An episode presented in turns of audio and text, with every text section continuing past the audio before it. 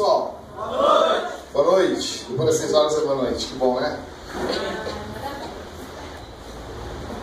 De tempo em tempo a gente tem que dar uma parada e dar uma conversada com vocês. E eu queria a atenção de vocês aqui hoje.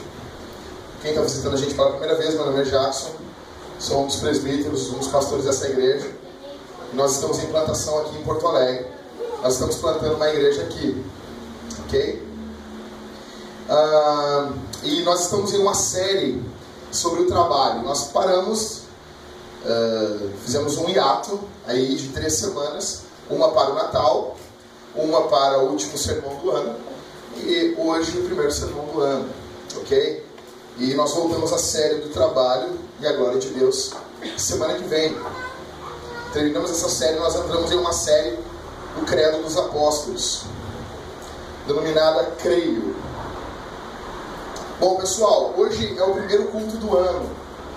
Nós lemos aí a catecismo, primeira pergunta, e vocês, quem, não, quem conhece um pouquinho mais, sabe que o catecismo que a gente usa no Nova Cidade, ele é baseado no catecismo de Heidelberg. E eu queria encorajar você a ler esse catecismo em casa. No final da Bíblia de Genebra tem ele, e na internet tem em PDF, você baixa de graça, sem estar tá roubando ninguém. Pessoal, primeiro culto do ano e eu queria algo para pregar aqui hoje. Primeiro sermão do ano tinha que ser um sermão, né, de você vai, quê? Fogo. Você vai conseguir. Eu queria aqui pegar e falar para vocês que vocês vão conseguir, entendeu? Mas vai ter vários que não vão conseguir. Para ver a mentir aqui, né? Então, eu tenho uma palavra profética para a tua vida, muitos vão ficar desempregados aqui. Outros não, né? Alguns vão, né, Ursula? Alguns estão querendo, né? Né? É. Pessoal, com alegria e o movimento ele pode se perder com o tempo.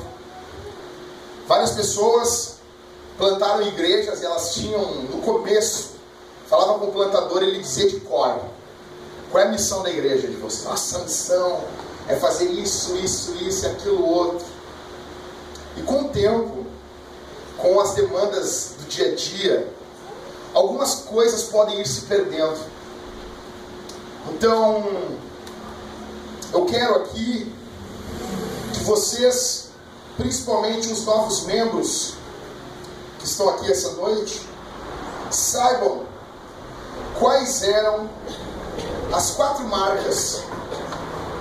Eu não sou Mark Dever, Mark Dever tem nove. Né? Nove marcas na igreja saudável.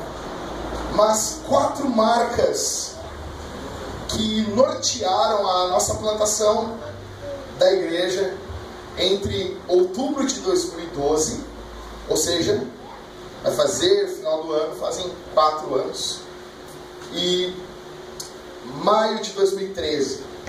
Entre outubro de 2012 e maio de 2013, quais foram as quatro marcas que eu dizia para as pessoas? Eu parava com, com o frentista Michael e eu dizia: a nossa igrejinha vai ter quatro marcas. E daí eu vejo que isso com o tempo vai perdendo. E eu quero uh, dar um F5 aqui, atualizar você. Quero atualizar você que está aqui.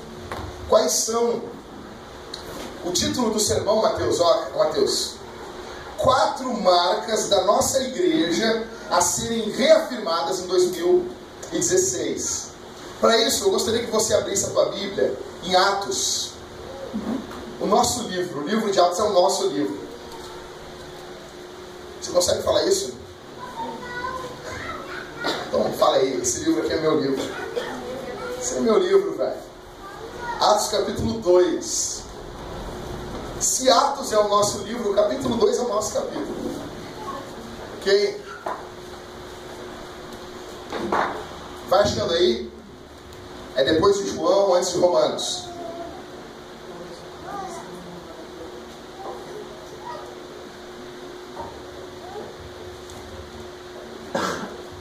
Atos capítulo 2.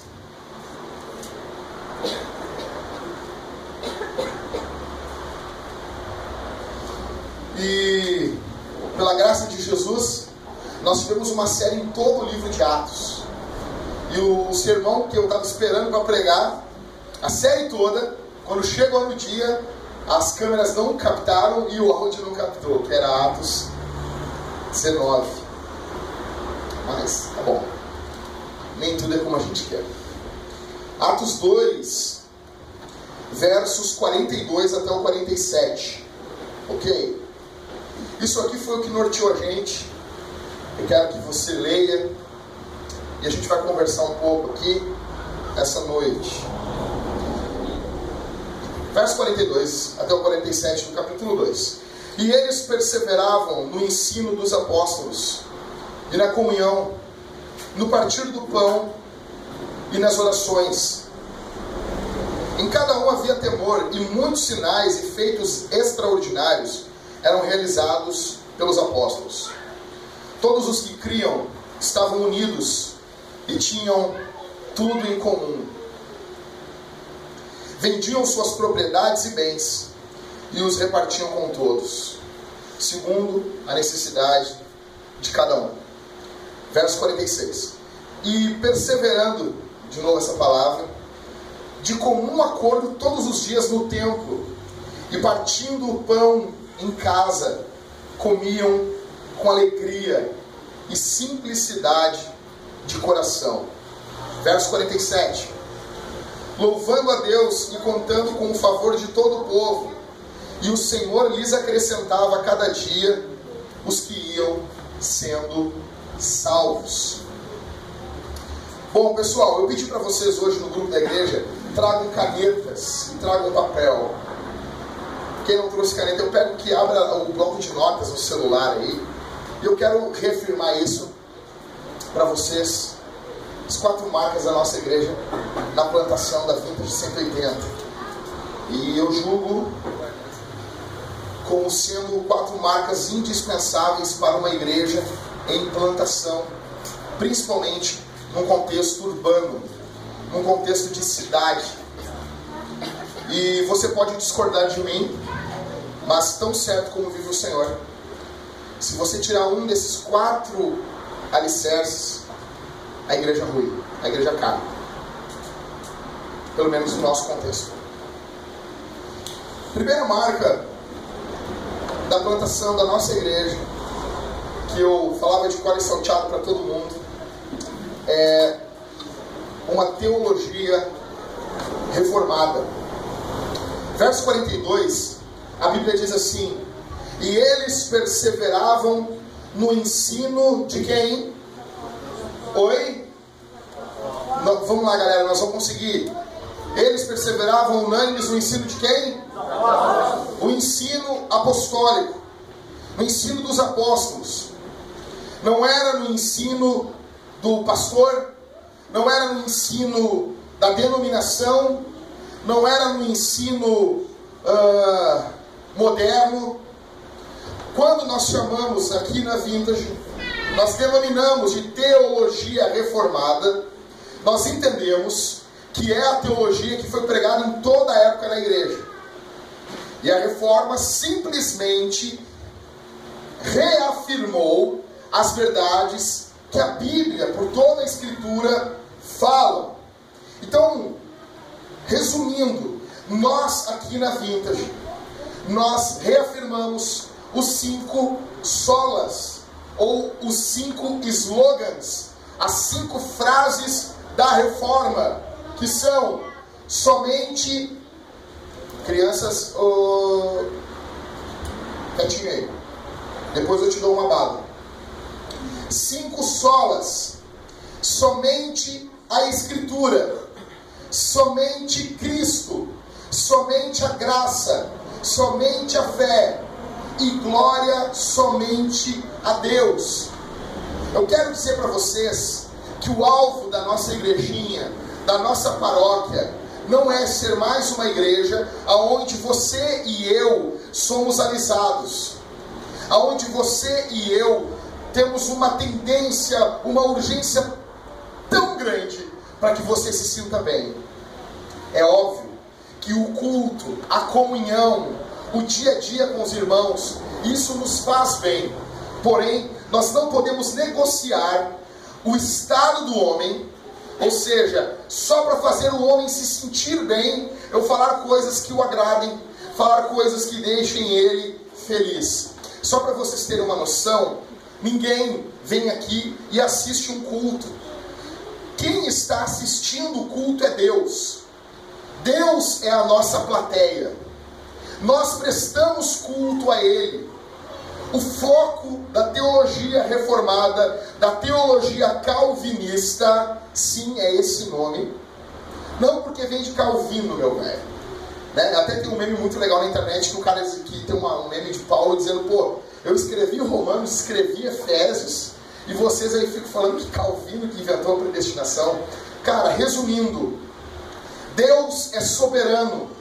Deus nesse momento está sentado num trono e ele rege. E a tua vida está exatamente do jeito que ele quer. E você é responsável pelos seus pecados e você não pode culpar a Deus nós reafirmamos que Jesus está sentado no trono, que o maior anseio do homem muitas vezes é botar Jesus no seu trabalho, no seu casamento, na sua relação com a sua esposa, com seus filhos. Mas o nosso maior anseio aqui essa noite é que você entenda que talvez Jesus ainda não esteja agindo como você quer no seu trabalho, como você quer no seu, na sua escola, na sua família, mas existe um lugar onde Jesus está nesse exato momento, que é em um trono, e ele está reinando e governando com poder. Ele é todo poderoso. Por isso que as nossas músicas não são sobre você, não é sobre mim. Por isso que os nossos sermões não são sobre você e não é sobre mim. Por isso que o foco nós precisamos hoje no dia 3 de janeiro de 2016, reafirmarmos isso, que falávamos lá em 2012. Nós temos que ter uma teologia reformada. Nós precisamos perseverar unânimes no ensino dos apóstolos. Nós temos apóstolos.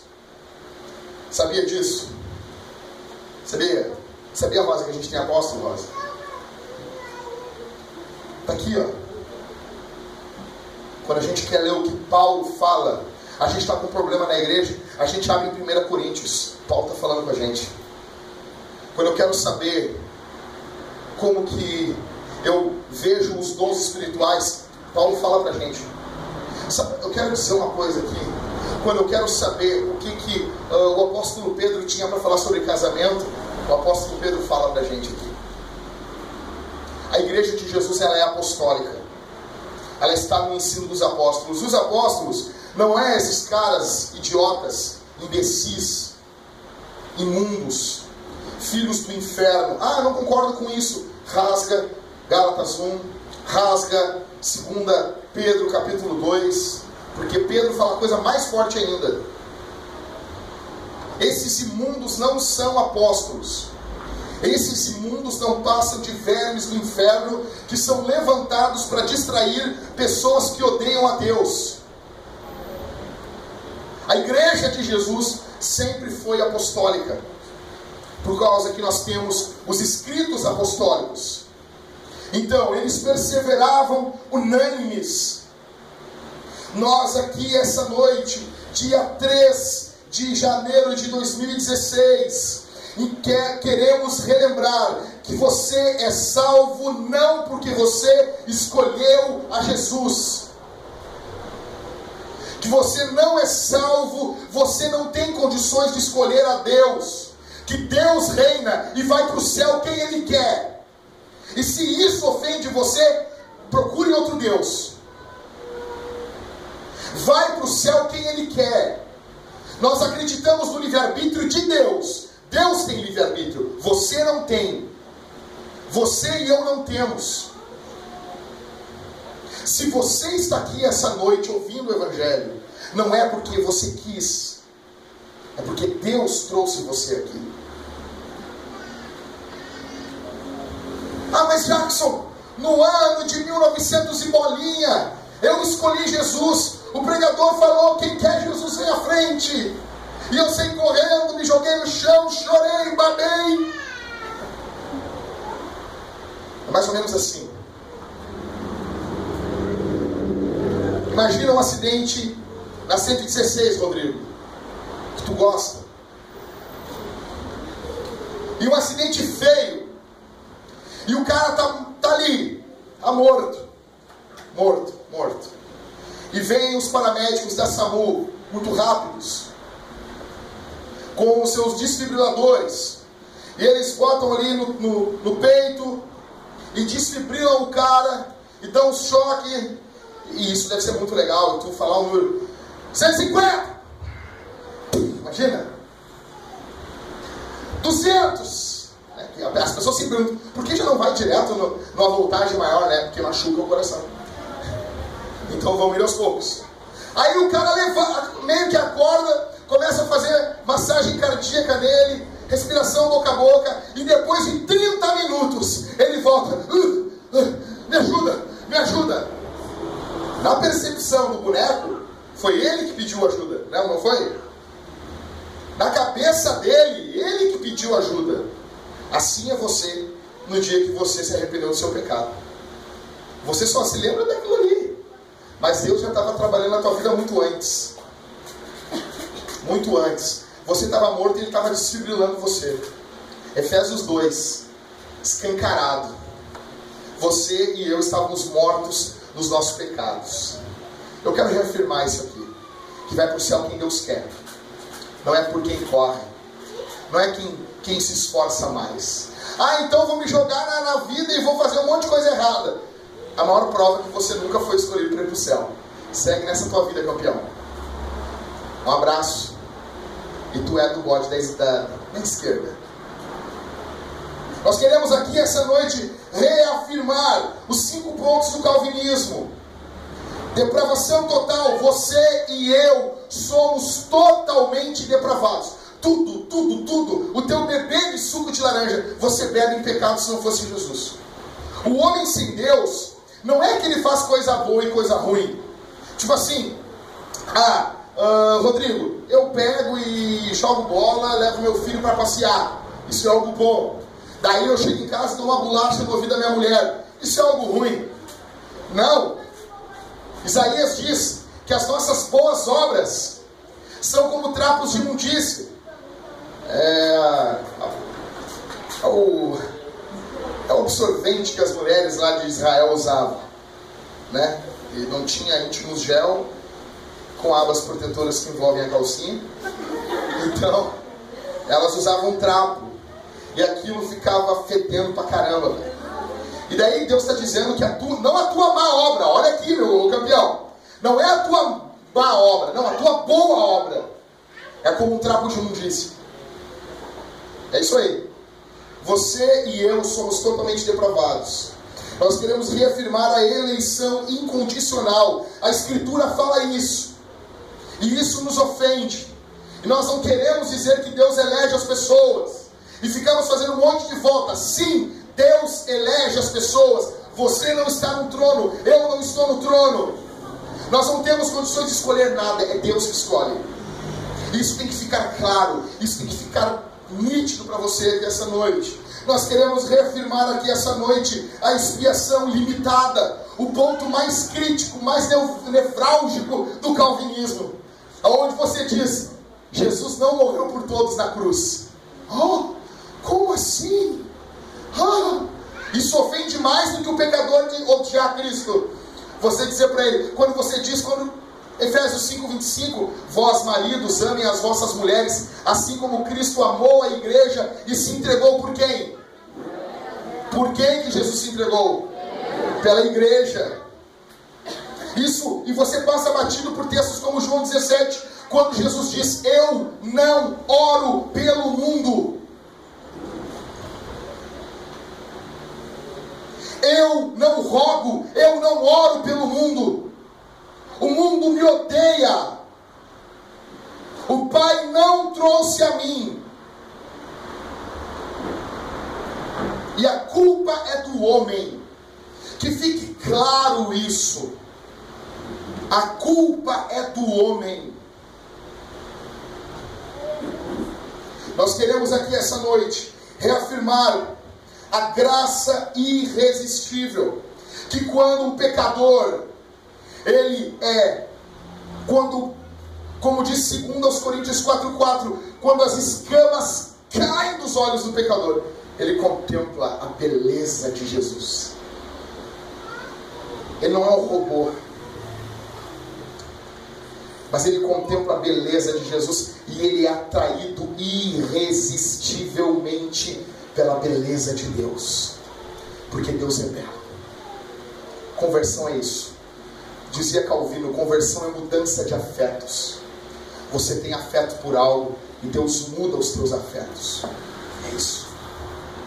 Nós queremos aqui essa noite reafirmar a perseverança dos santos. Se você é santo, você vai perseverar. Se você é de Jesus, eu sou de Jesus. Eu sou de Jesus, eu sou de Jesus. Se você é de Jesus, você pode até não cantar essa música horrível, mas você vai perseverar. Perseverança. Ah, mas o fulano não persevera. Aquele não é santo. Aquele que nasceu de novo, olha aqui. Nós temos um grande problema. Nós ficamos, o fulano está desviado. O fulano está desviado. Velho, se você conheceu Jesus, não tem como ficar longe. E se ficar longe, você se sente mal. É um inferno. É um verdadeiro inferno ficar longe de Jesus. E você não suporta isso. Você odeia isso. Santos caem, santos pecam, santos cometem pecados grosseiros. A marca dele não é uma perfeição, a marca dele é um arrependimento que é maior do que o pecado. A marca de um santo é o arrependimento. Essa, esse será um ano de catequese, de ensino básico da Escritura. Nós começaremos no credo apostólico, depois nós vamos para a oração do Pai Nosso, depois nós vamos estudar os Dez Mandamentos, depois doutrina cristã e depois, o final, cinco pontos calvinismo. Esse ano, olha aqui para mim, esse ano será um ano de bases, de raiz. De raiz. A gente não está fazendo isso por moda. A gente está fazendo isso porque isso é muito importante. Porque isso é a base do Evangelho. Quem aqui conhece onde tinha aqui na Bento, mais adiante, um Banrisul do lado de lá? Vocês se lembram? Você lembra? O pessoal daqui conhece, conhece ali, né? Mudou o Banrisul agora, tá lá na esquina da 9 de junho. Eu acho que é aquele mesmo Banrisul, né, Rosa? Que mudou só, né? É o mesmo, né? Pois bem, ali na esquina do antigo Banrisul, é na descida da rua da minha casa, na esquina, tinha uma árvore. Que essa, um mês atrás, aí, com uma das chuvas do El Ninho, a, era uma enorme de uma árvore, e a árvore quebrou. E quando ela quebrou, quando ela caiu assim, deu para ver como estava o tronco dela. O tronco dela estava oco, por fora era bonito. Por fora tinha aparência de árvore forte. O tronco grosso, mas por dentro ele estava todo comido por cupim, por parasitas, por insetos. Assim é um cristão que não conhece a base do Evangelho. Pode ter aparência bonita, pode ter uma um linguajar bacana, mas quando vem o vento, quando vem a tempestade, quando vem as calamidades da vida, ele não aguenta e ele cai. Por isso que nós precisamos esse ano. O ano de 2016 vai ser o ano de raízes. Talvez a gente não cresça muito. Talvez algumas pessoas vão embora porque não gostam de assuntos tão simples, se acham muito espertas. Não importa. Vai ser um ano de nós não crescermos para cima, mas de crescermos para baixo, de criarmos raízes em Jesus. Essa igreja aqui, eles estão perseverando na doutrina dos apóstolos. Eu quero lembrar vocês que existe uma diferença de teologia reformada na internet e a teologia reformada que acontece na igreja. É diferente. Na internet você vai encontrar caras como o Mateus encontrou, eu encontrei, que criticavam tudo e todos, que não tinham nem lido a Bíblia toda ainda, né, Mateus? e querendo falar de, de masculinidade, de, de, de Bíblia, querendo falar sobre lei, querendo, querendo bater boca por teonomia. Se você não sabe o que é isso, você não está perdendo nada. Basicamente, é a teologia que diz que a igreja vai ter que cuidar dos bancos, uh, das leis, de tudo. E ela é muito propagada por jovenzinhos que não cuidam nem do seu quarto. Né? Moram com os pais. A teologia reformada, que nós reafirmaremos aqui esse ano, é algo que tem a ver com a igreja. Minha pergunta para vocês aqui essa noite é: você vibra? Você está alegre com o que Jesus está fazendo aqui? Ou a tua paixão está em ouvir grandes pregadores? Hernandes Dias Lopes, que nós ouvimos ontem, muito bom. Augusto Nicodemos, Franklin Ferreira, homens que têm abençoado o Brasil. Só que a gente vira um ratinho de internet. Esses caras não vão disciplinar você. Augusto Nicodemos é uma bênção, mas ele não vai chamar a tua atenção quando você estiver fazendo porcaria na tua vida. Franklin Ferreira é fantástico, eu sou fã dele, mas ele não vai enxugar as tuas lágrimas quando você estiver chorando após um sermão. Isso acontece num contexto de igreja local. Igreja local. A internet é uma cerejinha no bolo. Você precisa de humildade para vibrar com o que Jesus está fazendo na nossa paróquia.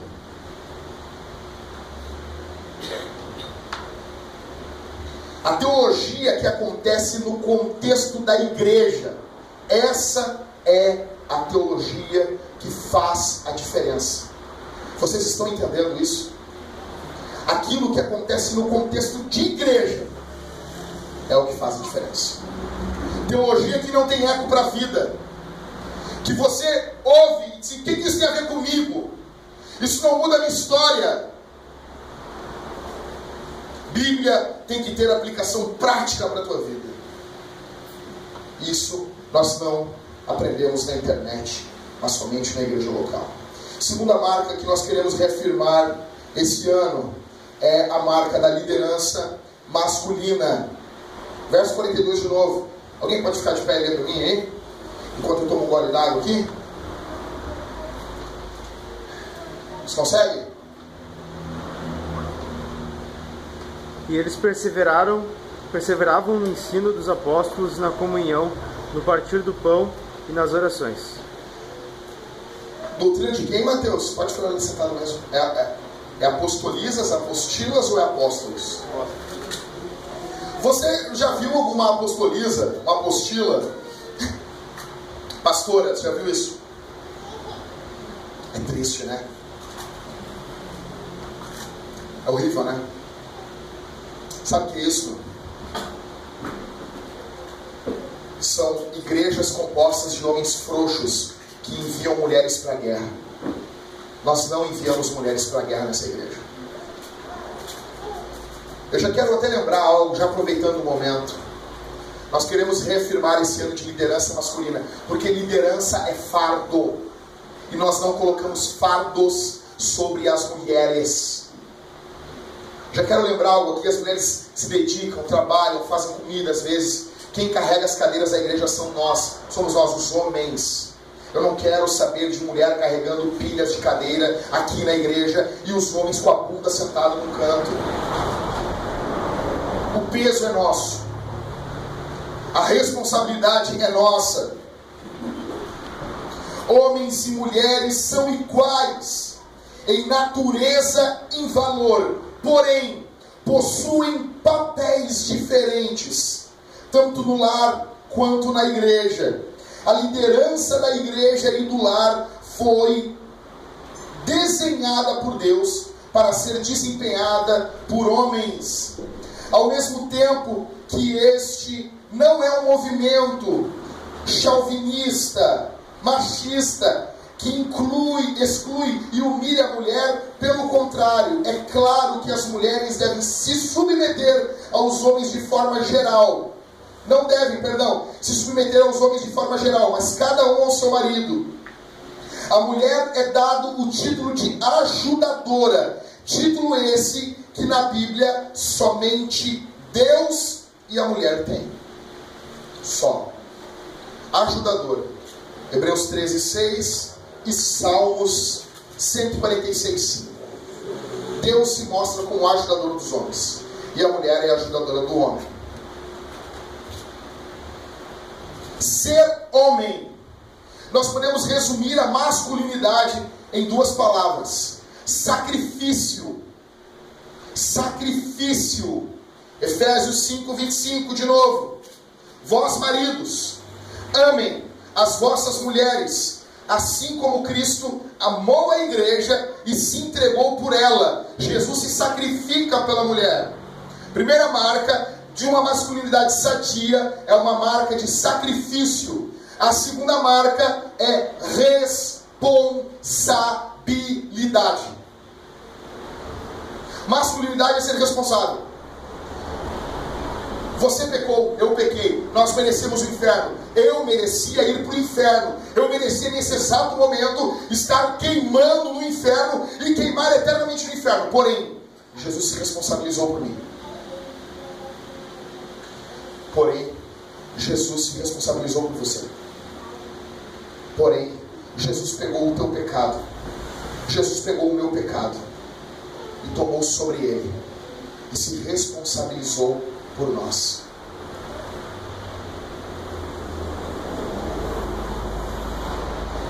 Se você é homem, se você não é um moleque do inferno maldito, você se responsabiliza pela tua mulher. Se ela fizer a maior porcaria do mundo no trânsito, você não deixa ninguém gritar com ela. Você se coloca na frente da sua mulher. Nós temos visto hoje, nos dias de hoje, uma geração de homens maricas, de bichas, querendo ter uma mulherzinha para ele ter um orgasminho.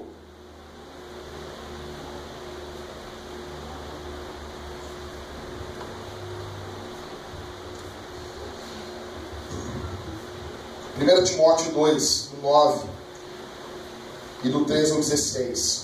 Por que, que nós não temos pastoras? Mulheres não são pastoras por não poderem ensinar. 1 Timóteo 2, 12 diz que a mulher não deve ensinar na igreja. Minha irmã, fique calma que eu vou explicar isso e você vai ver como isso é uma bênção para você. Esse mesmo capítulo diz que as mulheres devem se vestir de forma modesta no capítulo 13, no verso 11, diz que as mulheres não devem ser fofoqueiras. Cara, eu quero dizer uma coisa aqui para as irmãs. Olha aqui para mim. A fofoca, ela é a marca de uma pessoa que pertence ao diabo. Na última cláusula, na última parte do termo de aliança com a vintage está lá. Se você tem qualquer dúvida, se você tem qualquer indagação, se você tem qualquer preocupação, chame os presbíteros. Eu não quero saber esse ano. Porque o pecado da mulher, a, a tentação da mulher é a fofoca. É falar dos outros. E eu estou falando para vocês e o problema que acontece aqui é que talvez alguma mulher está pensando, ah, é para ela, não é para você, que nesse momento pensou que foi para ela, é para você. Porque todas as mulheres têm a tentação de fofocar, de falar da vida dos outros. 1 Timóteo 3,11 fala que não é para as mulheres fazerem isso. Cuida da tua vida. 1 Timóteo 4,16 tem cuidado de ti mesmo, da doutrina, pois fazendo isso salvarás tanto a ti mesmo como os teus ouvintes. Cuida da tua vida. Vamos fazer um exercício aqui essa noite? Aperta a mão do irmão que está do teu lado aí. Aperta mesmo. A gente não faz isso nunca. Ou vamos fazer hoje. Olha, olha para ele no olho dele diz assim: vai, vai, vai, vai, faz aí. Cuida da tua vida. Diz para ele. Diz cuida da tua vida. Agora vira para o outro. Vai, dá essa direta aí. Isso, vai. Quer levantar em alguém aí? Vai! Olha, eu só estou aqui porque o pastor pediu. Cuida da tua vida.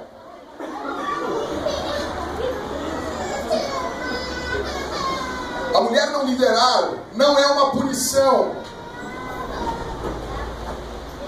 Os homens são os responsáveis pela casa, esposa, filhos, igreja e cidade.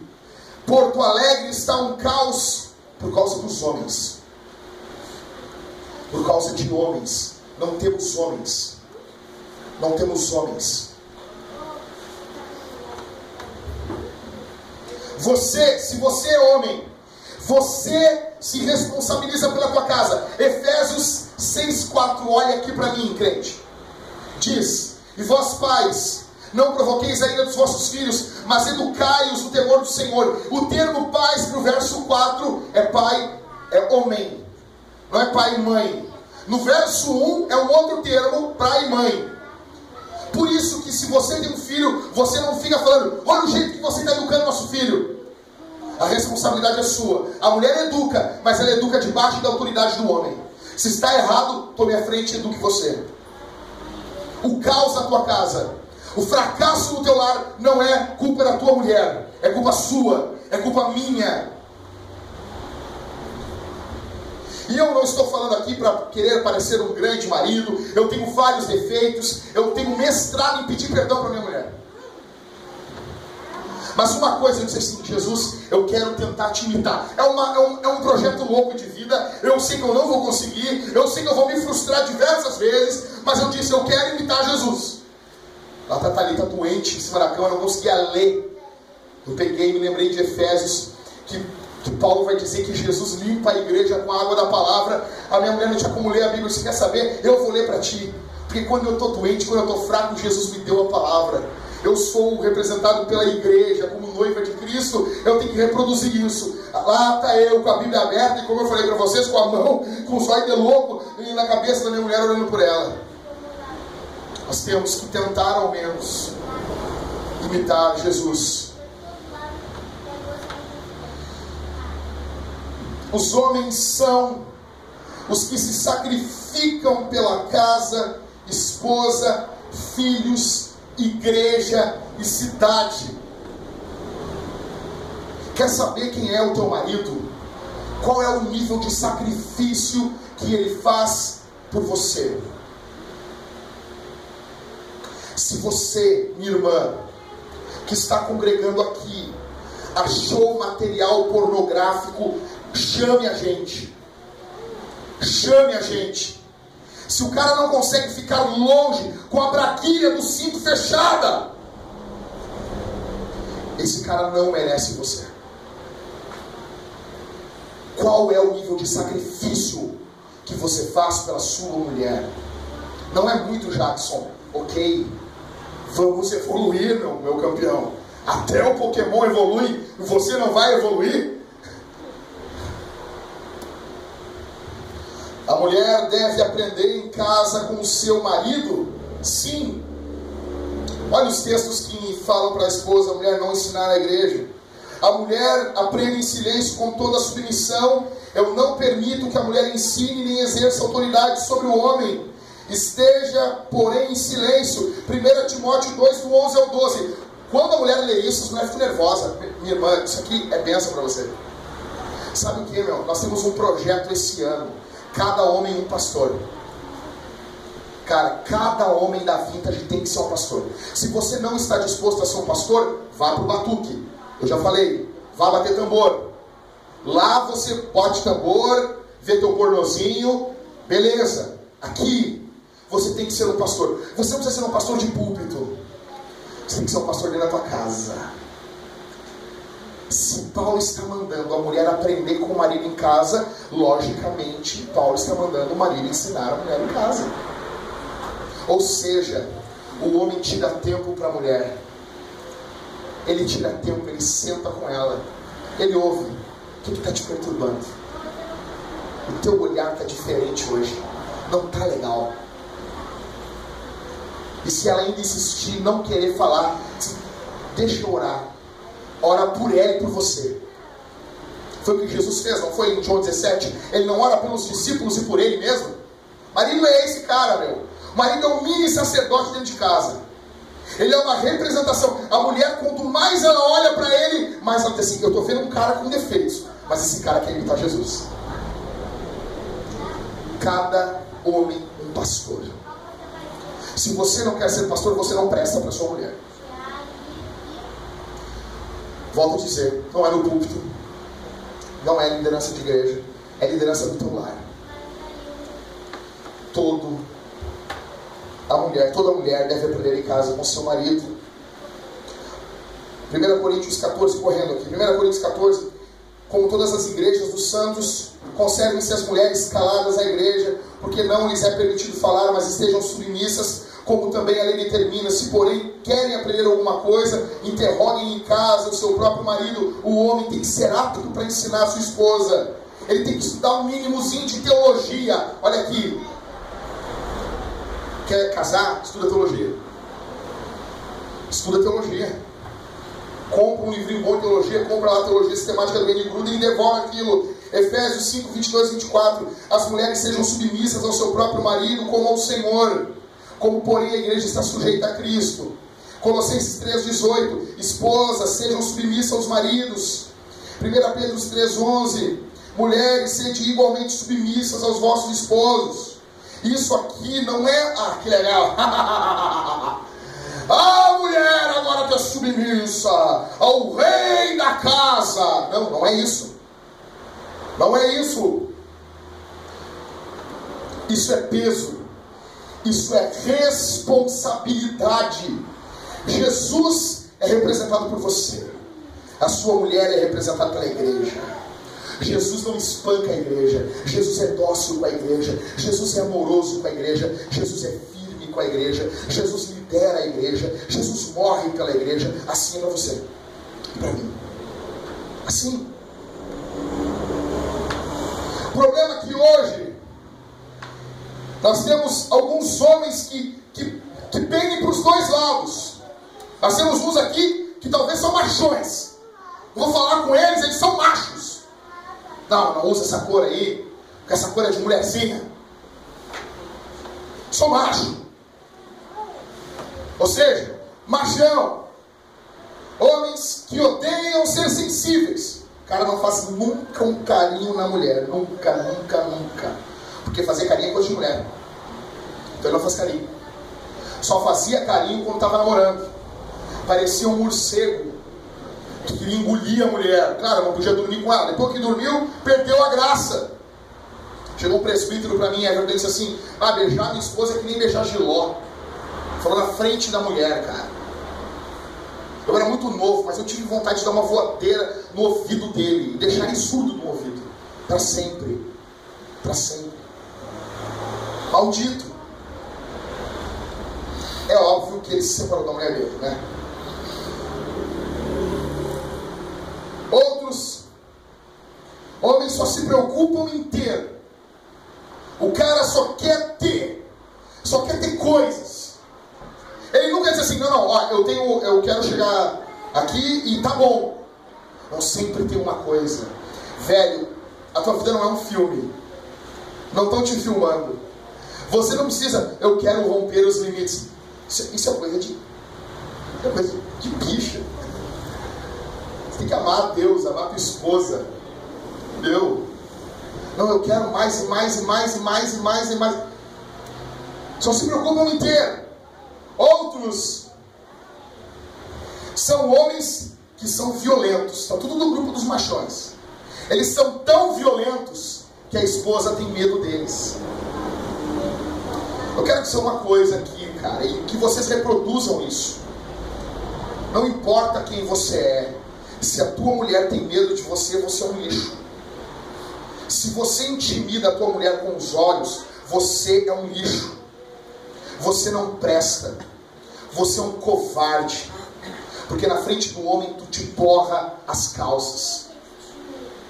Porém, tem um grupo que é pior do que esse ainda, que são os covardões. É pior ainda. tem um bebê. Ele é um bebê. Ele é um bebê. A, a mulher ama ele porque ela se conecta com ele que nem uma mãe se conecta com o filho. Então ele é o meu bebê. Ele é o bebê. Não, quando eu conheci ele, ele era o meu bebezinho. Eu queria pegar ele e nanar ele no meu colo. Então lá, o cara vivia com a mãe, agora ele vai viver com a mulherzinha que cuida dele. Ele fica até as 4, 5 da manhã jogando videogame, que nem fazia na casa da mamãe. Ele fica lá baixando o pornozinho dele na internet. Ele é um bebezinho. E essas mulheres dizem o quê? Não, pastor, é que, é que as pessoas não entendem ele. Não é todo mundo entende, você não entende. Todo mundo enxerga que ele é patético. Você não enxerga. Outro. Tem aquele que é o trabalhador. O cara trabalha pra caramba, não se conecta com ninguém. Chega em casa e ele é um corpo, é um corpo, é só um corpo. Ele senta no sofá que nem o Homer Simpson.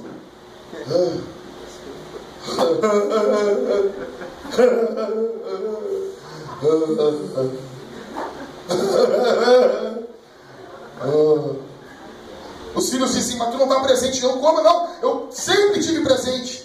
Um corpo em coma.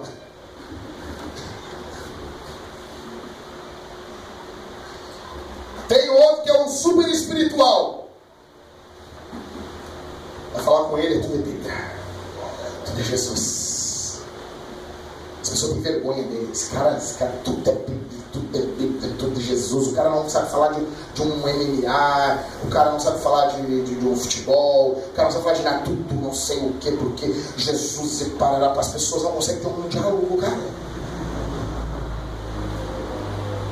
E tem lá o, o, e o outro tipo de homem que é dessa linha dos covardões, que é o divertidão. Tudo é piada. Tudo. Não tem nunca um momento sério. Tudo. Tudo é coisa para piada, para riso. Tudo, tudo, tudo, tudo, tudo. E você e eu somos tentados a ir ou para um extremo ou ir para outro extremo. Você e eu, nós estamos mal. Porém, o Evangelho apresenta Jesus como modelo de masculinidade para você e para mim. Esse ano será um ano onde reafirmaremos o ministério e a liderança masculina na Vintage. Nós teremos toda a primeira sexta-feira do mês reunião para os homens. Querida irmã, você colherá frutos disso. Expulse seu esposo de casa na primeira sexta-feira à noite. Fale para ele, querido, passe e compre um pedaço de bacon bem grande. A Jéssica achou um, né, Jéssica? Mostrou para o Rodrigo. Nós acho que vamos comprar aquele pedaço. 90 reais é, é o bacon de Porto Alegre todo reunido. E é só reunião só dos homens. Primeira sexta-feira de todo mês. Os grupos de conexão mudam de dia daí, ou mudam para sempre na quinta, ou mudam só na primeira sexta-feira do mês. Só os homens aqui. Como fizemos em 2013. E foi muito bom. Terceira característica, são só quatro, eu já estou terminando. Que nós queremos reafirmar aqui esse ano. Então a primeira característica qual é? Teologia reformada, calvinista. Segunda marca, liderança isso. Terceira marca, verso 43, alguém lê para mim.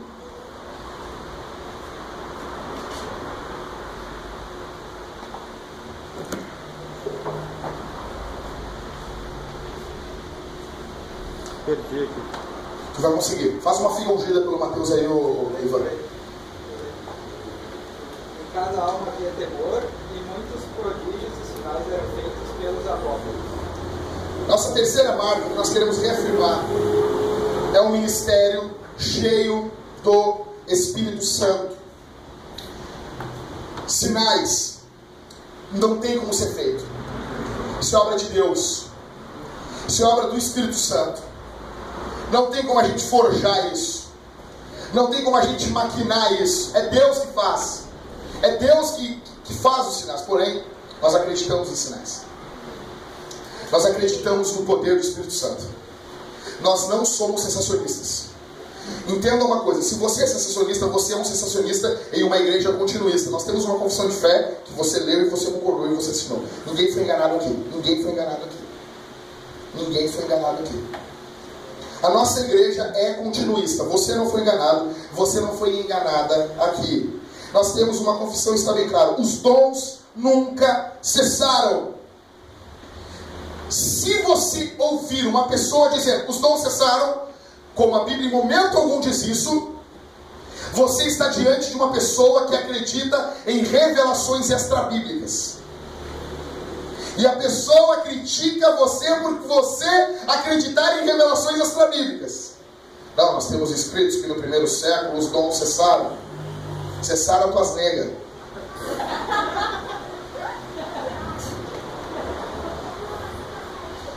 Não existe nenhuma base bíblica para isso. Os dons espirituais estão em várias passagens do Novo Testamento. Exemplo, existe mais textos sobre dons espirituais do que sobre liderança de igreja.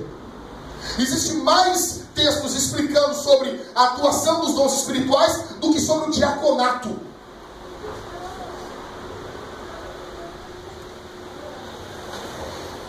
Alguém abre aí para mim, por favor, em 1 Coríntios 14, do 1 ao 2. Abre aí. Pode ser tu mesmo, Ever. Fica de pé para mim. Consegue ir? Pô, de Romanos, 1 Coríntios, bem alto. 14, 1 Coríntios 14, 1 e 2. Vai. Seguir o amor e desejar intensamente os dons espirituais, mas principalmente poder profetizar. Pois quem fala em língua não fala aos homens, mas com Deus, porque ninguém o entende, mas pelo Espírito fala mistério. A maioria dos irmãos que estão aqui essa noite não passaram pela série de Atos, quando eu preguei em Atos 2 explicando o dom de línguas. A maioria, olha aqui para mim, irmãos. Olha aqui para mim. A maioria, olha aqui para mim. Então eu tenho que reafirmar de novo, e eu sei que vou ter que falar isso diversas vezes. Por que, que no verso 1 a gente aceita a primeira parte é o que, Everton? Porque, não, não, essa parte vale. Essa parte aí é para nós. Como é que é? Não, seguiu. Dá para dá pra deixar de seguir o amor? Dá? Vamos, crente, tem como? Não, você não. No mesmo versículo, vai. Desejarem intensamente os dons espirituais. Olha aqui para mim. Você, quando nós queremos saber sobre dons, você, antes de ouvir a opinião de qualquer pessoa, você abre em 1 Coríntios, capítulo 12, 13 e 14. Aquilo é Deus falando para você sobre os dons. Se você não deseja ardentemente os dons espirituais, você está pecando. Isso aí é mandamento. Isso é mandamento. É imperativo.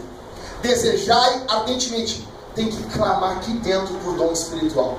Vai dar bagunça? Sim, vai dar. E nós temos a palavra para arrumar.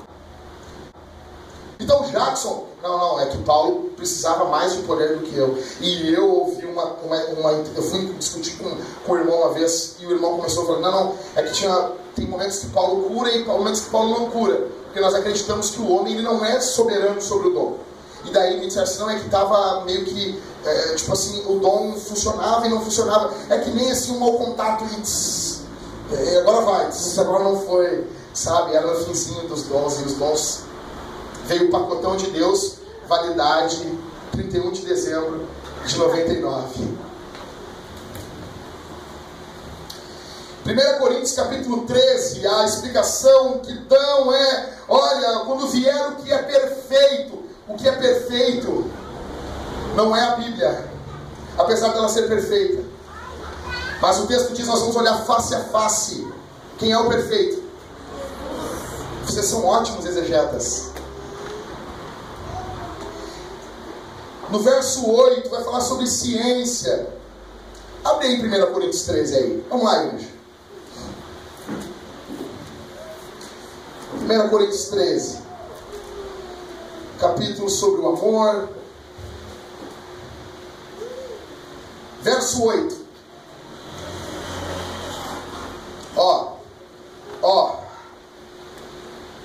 jamais é vencido. 13 e 8. Mas havendo profecias, serão. Vai acabar. Havendo línguas, silenciarão. Havendo conhecimento, o conhecimento desapareceu? Por que, que as línguas e a profecia desapareceu? Quem é você para dizer que uma parte do versículo foi com o começo e outra parte depois? Quem você é? Verso 9. Porque parcialmente conhecemos e parcialmente profetizamos. Verso 10. Mas quando vier o que é completo, o que é perfeito, então o que é parcial será extinto. Esse conhecimento parcial que eu tenho de Deus, isso vai acabar quando vier o que é perfeito. O que é perfeito é Jesus. Sabe por quê? Verso 10. Então o que parcial será extinto Verso 11: Quando era criança, falava como criança, pensava como criança, raciocinava como criança, mas assim que cheguei à idade adulta, acabei com as coisas de criança. Verso 12: Porque agora vemos como por um de modo obscuro, mas depois veremos o quê? Quem tem como ver a Bíblia face a face? Quando vê face a face, é ver uma pessoa, ok? Qual é o nome dessa pessoa? Vocês são ótimos exegetas. Verso 13. Portanto, agora permanecem esses três: a fé, a esperança e o amor. Mas o maior deles é. É pergunta para vocês é a gente ainda tem o amor, a fé e a esperança no nosso meio? Tem ou não tem? Ou seja, nós estamos do lado de cá do Jordão. Os dons não serão necessários na eternidade. Aí vai cessar. Aí eu vou apertar a mão do sensacionista agora, cessou. Cessou, não precisa. Para quem é que vai precisar de um dom de cura? Na eternidade? Se não vai ter doença. Quem vai precisar de profecia na eternidade? Se tudo nos é revelado. Quem vai precisar? Então, eu quero reafirmar a terceira base da igreja. Nós somos continuistas. O problema que alguém vai me perguntar assim, tá, Jackson, legal, muito bonitinho que tá falando, velho. E o abuso? Tu tá me dizendo, vai me dizer que não abusam desses dons? Abusam. Abusam do dom de profecia como abusam da pregação e a gente não abre mão da pregação. Abusam do sexo e você não abre mão de fazer sexo com a tua mulher. Abusam do dinheiro, tem dinheiro falso, e quando te dão dinheiro verdadeiro, você não fala assim, não, vou pegar, porque existe falso. Não, não, não, obrigado, irmão. Olha uma ofertinha aí, pastor. Eu, obrigado, obrigado, obrigado. Fico feliz, vou comprar um livrinho. Ninguém fica bravo. Mas aí o argumento é, não, mas é que tem falsos. O dom, todo dom, dom é presente, é dádiva. Todo dom, todo dom, todo dom. Deus dá dons, dá presentes para o homem. Os homens abusam. E a gente deixa de usar as coisas porque existem pessoas abusando.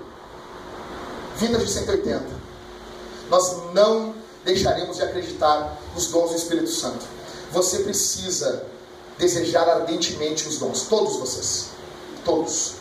Tem que desejar, e se você não deseja, você está pecando, e hoje é uma noite para se arrepender. Exegese, é o texto que fala.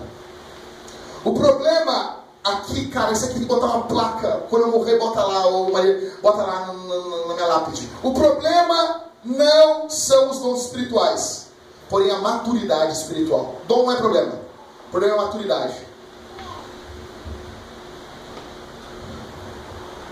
Jackson, não seria melhor ignorar esses textos? Não. Você tem certeza? Eu pergunto para você: você acha que a gente pode olhar três capítulos de 1 Coríntios? O capítulo 5, quando fala de resolver sobre um cara dormindo com a mulher do pai dele. Capítulo 5 de 1 Coríntios. Eu abro mão de interpretar esse texto? Abro ou não abro, igreja? Não abro. Por que, que eu vou abrir mão do capítulo 12, 13 e 14?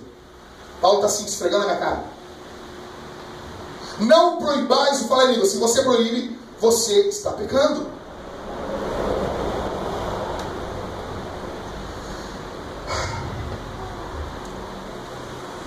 Não proibais de forma privada. Na igreja, Paulo manda proibir. O o problema são os dois extremos. Nós teremos ainda, se Deus permitir, uma série sobre dons espirituais. Ore por nós. Queremos avançar na, em Porto Alegre no poder do Espírito Santo. Olha aqui, meu. Olha aqui, velho. Eu estou explodindo, cara. Me aguenta só mais um pouquinho. Me dá mais um, uns minutinhos, já estou terminando. Velho, por favor, me ouve aqui. Velho, o, neopentecostalismo, o neopentecostalismo é um ladrão. É, eles são ladrões, cara. E eu assentei no meu coração, não vai ficar uma unha. Dons é nosso, não é deles. É nosso. Bênção. A gente não pode falar agora hoje em dia a palavra prosperidade. Não podemos falar a palavra bênção, porque já soa, não, é nosso, não é deles. Eles não são cristãos. Eles não amam Jesus. Eles não amam o Evangelho. Quando Faraó chega para Moisés assim: vai deixar as crianças, vai deixar as mulheres, vai cultuar Deus no deserto. Qual é a resposta de Moisés para o Faraó? Não vai ficar nenhuma unha. Eu quero dizer uma coisa: não vai ficar nenhuma unha com os neopentecostais. Isso é Bíblia, isso é nosso, isso é dom de Deus, isso é presente de Deus para a sua igreja.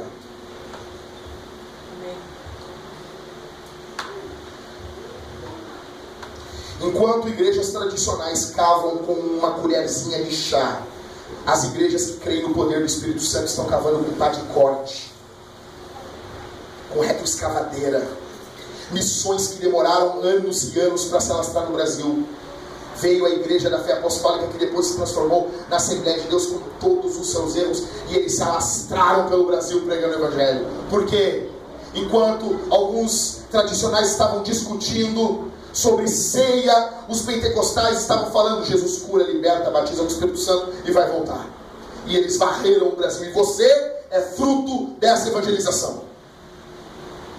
Enquanto os tradicionais do Brasil não forem humildes e baixarem a crista e disserem assim: não, nós não evangelizamos como vocês, eles continuarão com as suas igrejas minguadas porque aqui nós não estamos falando, igreja. Nós não estamos falando sobre a questão é teologia, não, é preguiça. Porque o poder do Espírito Santo vem e ele muda a nossa visão de prioridades. Pastor Hernandes Dias Lopes, o reverendo presbiteriano que eu amo, ele citou o caso, eu, tava, eu mostrei para o Everton, para a Mariana e para o Michael, ele citou o caso do Ronaldo Lidório, um anjo de Deus, quando foi pregar o Evangelho na África. Em 4, 5 anos ele, ele plantou 14 igrejas. Hoje tem 40 igrejas. E ele conta que ele chegou lá e os africanos não conseguiam falar o nome de Ronaldo. E daí deram um nome para ele que era assim, aquele que vem falar de um Deus. Daí quando ele se apresentava para o africano, ele, o cara perguntava, qual é o teu nome? E ele dizia um nome africano que quer dizer, eu venho falar de um Deus. A pergunta era óbvia. Quem é o teu Deus? E ele respondia, reúne a aldeia que eu vou contar. no meio daquele, daquele contexto paupérrimo, veio uma mulher que caminhou três dias e três noites com a sua filha doente nos braços. Não era palco, não era para botar em DVD, não. Era a obra de Deus, era a missão de Deus avançando. Num lugar onde não tinha ninguém. E ela disse, pastor, sabe que esse Deus que o senhor veio falar aqui para nós, ele ele ama a gente? Ele se ama. Minha filha está morrendo. Você pode orar por ela? E eu conheci várias pessoas que andavam com o Ronaldo Lidório. E elas diziam assim: ele é um anjo. Esse cara é o cara que mais crê no Espírito Santo. Reformado, cheio do Espírito Santo, plantador de igrejas. Não existe plantação de igreja no século 21 que não seja com essa pegada. Não existe fracassa, se desvia. Tem vários que vieram para Porto Alegre e se desviaram. Ele pegou aquela menininha, levantou para cima e disse assim: Senhor, é o teu nome. É o teu nome. Cura essa criança para a glória do teu nome, para que eles saibam que o Senhor enviou Jesus. Jesus morreu na cruz e ressuscitou no terceiro dia, para que eles vejam, para que isso seja atração para o teu nome.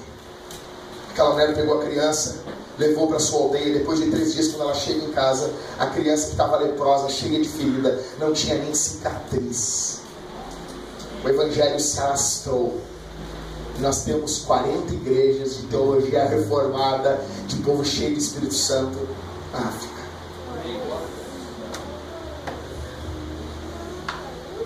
Você precisa dos dons do Espírito Santo. Olha aqui. Problema é que muitos reformados acreditam que precisam do Espírito Santo para se converter, mas não precisam do Espírito Santo no ministério. Isso é triste. Isso é triste. Eles confessam que o homem é morto, mas depois que ele é crente, não, ele já tem um, ele não precisa mais do Espírito Santo. A Trindade vira o Pai, o Filho e a Bíblia. Ai daquele que fala o nome Espírito Santo. Só que Paulo não é esse.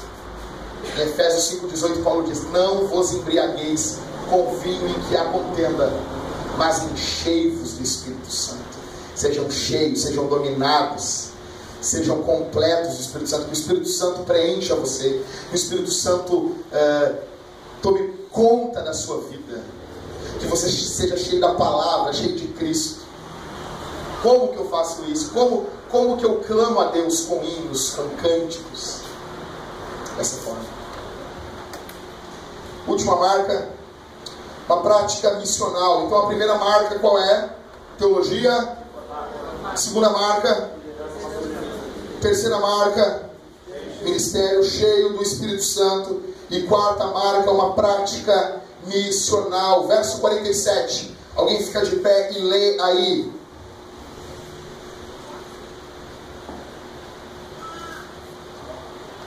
Vamos lá, vamos lá, vai Mateus. Louvando a Deus e contando Mateus. com. Você quer mais alto? Bem alto, assim. Sim. Louvando a Deus e contando com o favor de todo o povo.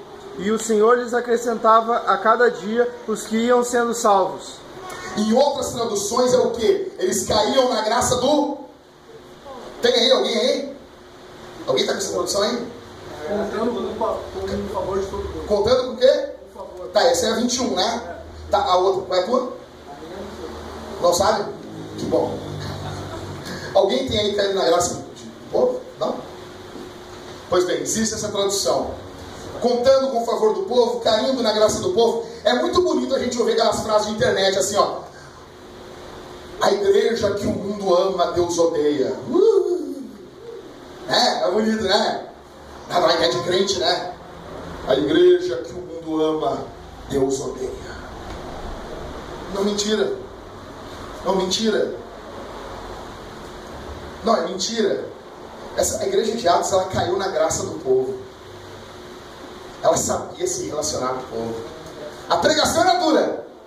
Ao dia a dia é com muita moleza, é com muito carinho, é com muito amor. Eles partem o pão, ainda que aqui é ceia, mas isso faz parte de um reflexo de algo diário.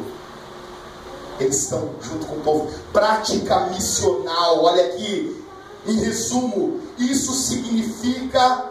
Eu estou terminando, velho, então a tua atenção tem que estar dobrada. Que a nossa vida tem que ser intencional. Vocês entenderam isso? A vida tem que ser o quê? Hã? O que é intencional? Vou explicar para vocês. A decisão da onde você vai morar. Onde vai morar? Ah, tô querendo me mudar. Onde você vai comprar pão? Onde você vai sair para jantar? E outras decisões, onde o teu filho vai estudar? Tudo tem que ser com foco na missão. Eu vou abastecer o carro. Eu tenho vontade de abastecer o carro sempre lá em Novo Hamburgo. Porque lá é barato. Mas eu estou pregando o evangelho aqui no posto onde eu abasteço. Então só se eu não tenho mais gasolina. Aonde eu vou abastecer o carro, eu não vou escolher qual o preço. Ainda que, não, aqui eu vou escolher qual o preço, mas eu vou firmar nesse posto. Por quê? Porque eu sou um missionário. E eu quero estar sempre encontrando com esse, esse frentista e falando de Jesus para ele.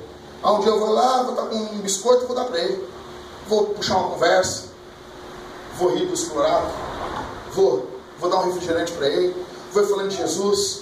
Quando vê, ele está passando por uma crise, um problema, quem que ele vai chamar? Eu. Prática missional é isso. Crentão, ô, ô crentão, que tem aí 15 anos, 20 anos de crente, é para você que eu estou falando isso. Porque eu acredito que eu converso com a Priscila, converso com a Camila, converso com o Christopher, explico isso para eles, eles vão entender. E eles vão colocar isso em prática. Mas você que está aqui, você que congrega um tempão, você é, ah, é assim. É assim sim. Tudo que você vai fazer, foca em missão. Tudo, tudo, tudo, tudo, tudo, tudo, tudo. Por que, que eu vou pegar e vou, e vou em 15 minutos antes do, que o, que o horário que o meu filho sai do colégio? Porque, porque tá o pai do coleguinha dele e eu estou tendo que falar disso com o cara. Ainda que eu não falei no começo, ainda que eu não falei na segunda vez, na terceira vez, mas eu vou criando amizade. Eu vou criando um relacionamento com o cara. Daqui a pouco o cara assim, chega e diz assim, ô Mateus, eu estou passando por uma crise terrível no meu casamento. Tu é de igreja, cara. Tu pode ir lá em casa orar comigo? Imagina, bola picando, Mateus, só chutar. Tudo, tudo, tudo, tudo, tudo, tudo, tudo. Você precisa olhar para a cultura. Você precisa se envolver com a cultura. Você precisa ler a Bíblia com uma mão e o jornal com a outra. A Bíblia numa mão e o jornal com a outra. Eu estou lendo o que Deus está dizendo e com a leitura da Bíblia eu, eu leio o que está acontecendo no mundo. Você precisa estar. Quer entender um pouco essa época? Compra a maldita revista Capricho. Compra, não compra. Sério, eu não estou brincando. Compra essa revista, você vai ver quão fútil é a nossa época. Para você poder se conectar. Falar do Evangelho. Senão tu vai parecer um tiozão da suquita.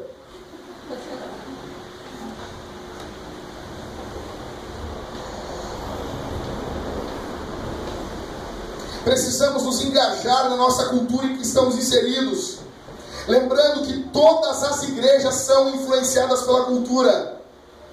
Vai ter gente que vai dizer assim: Mas Jackson, eu não gosto da igreja preta. Racista.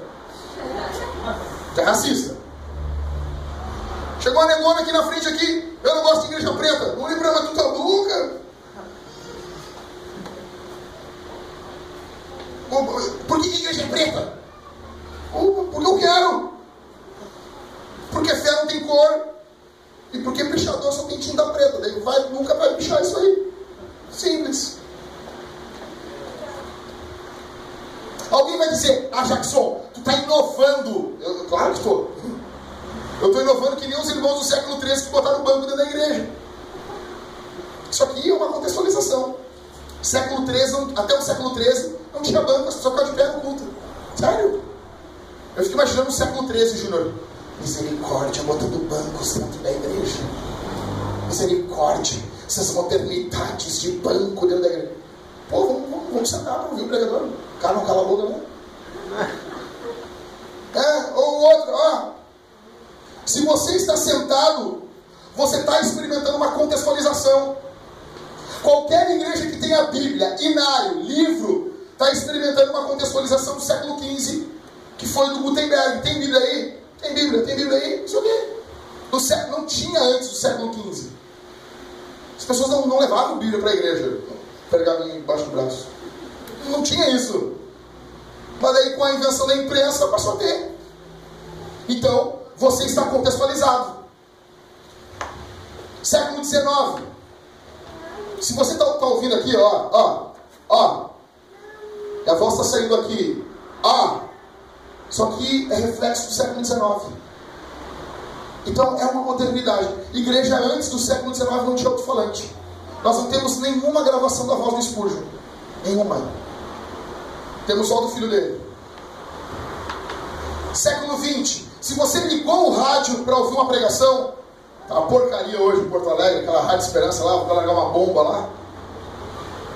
Capaz de não. O governo não prender ninguém. Vai dar uma medalha pro cara, obrigado? Mas se ligou a rádio, século XIX, século XX, quando se inventou o rádio. Internet. Você, ah, pesquisa internet, não, vintage ali, vou lá visitar essa igreja. Isso é contextualização do século XX. A questão não é se a sua igreja é ou não é contextualizada. A questão é quando ela é contextualizada. Toda igreja é contextualizada. Algumas igrejas estão contextualizadas no século 30. Eu acho ruim. Outras igrejas estão contextualizadas, perdão, no, no, no ano de 1930. Outras igrejas estão contextualizadas em 1800. Eles querem ser os puritanos de agora. É complicado. Toda a igreja é contextualizada. Então as pessoas perguntam: por que, que tu prega desse jeito? Por que, que vocês cantam essas músicas? A gente canta as músicas antigas com uma roupagem nova. Por quê? Por que a gente gosta disso? Porque são velhas verdades para novos ouvidos.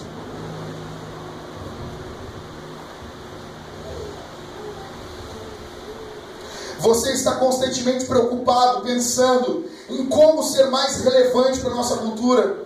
Você se preocupa em como podemos ter mais entrada na nossa cultura para a pregação do Evangelho. Jackson, eu não gosto de contextualização. Então lê a Bíblia em grego. Não lê em português. Eu estou lá na conferência da Fiel lá, e na palestra do Franklin Ferreira, o cara dizer, é, o pastor, queria perguntar aí pro, pro pastor, por que, fica cantando essas modernidades aí, o, o hino Quão Grande És Tu? Fico fazendo rock com esse hino. Eu gosto de cantar no original. Quase que eu perguntei, tu canta inglês? Tu, tu canta inglês ele? Ou tu não, não. Aí tu aceita, aceita um pedaço de contextualização para passar para o português. Aí tem que cantar daquele jeito.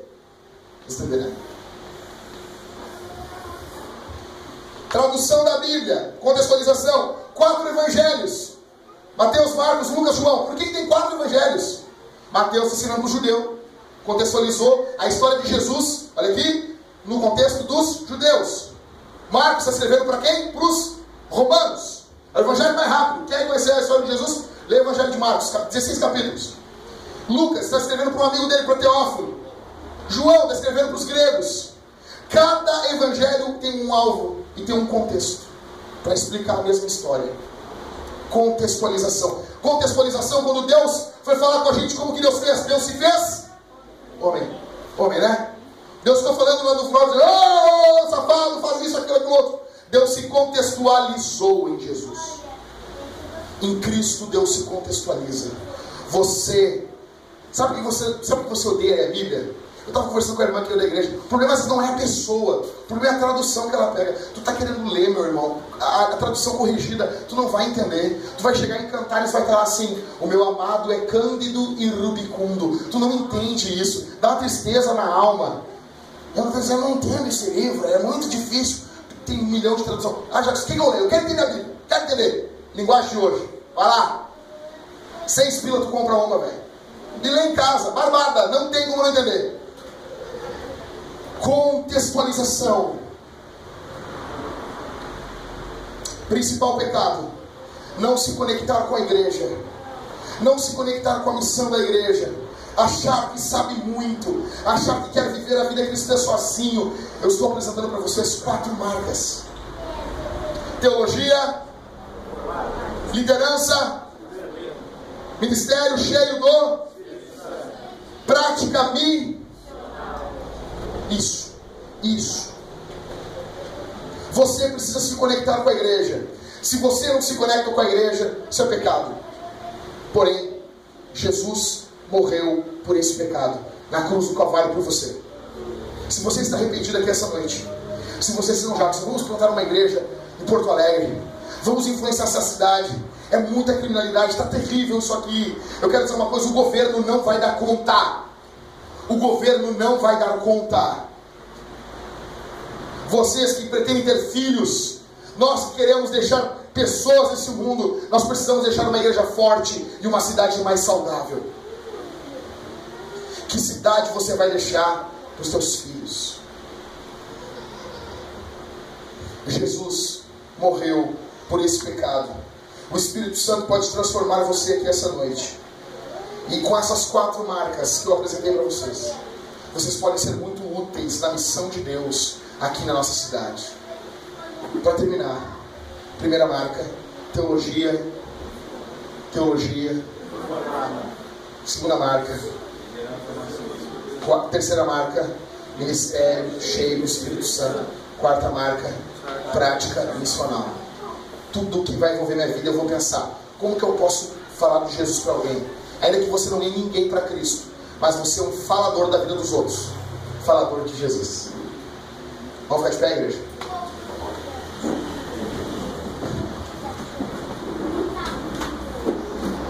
Onde você está? Eu quero orar. A banda já passa rapidão para cima.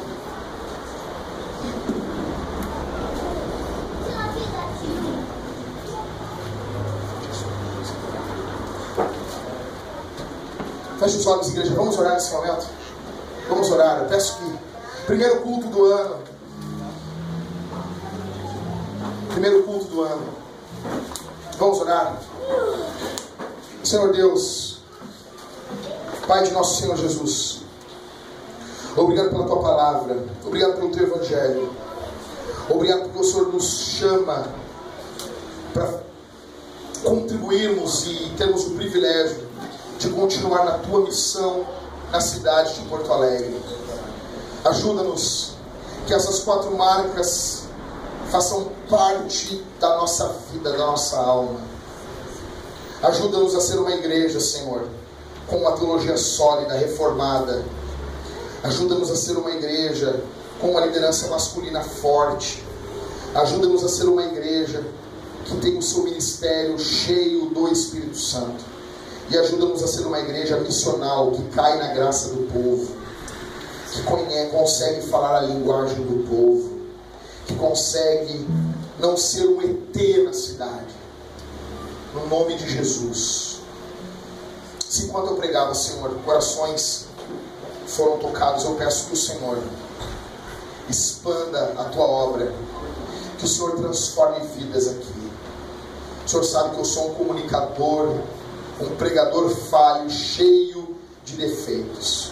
Se enquanto eu falava, alguém aqui ficou com o coração moído, que o Senhor toque nessa pessoa, que o Senhor cuide dessa pessoa, porque o Senhor, de fato, é o pastor da vida. No nome de Jesus, no nome de Jesus nós oramos. Faz de nós uma igreja forte para a glória do teu nome.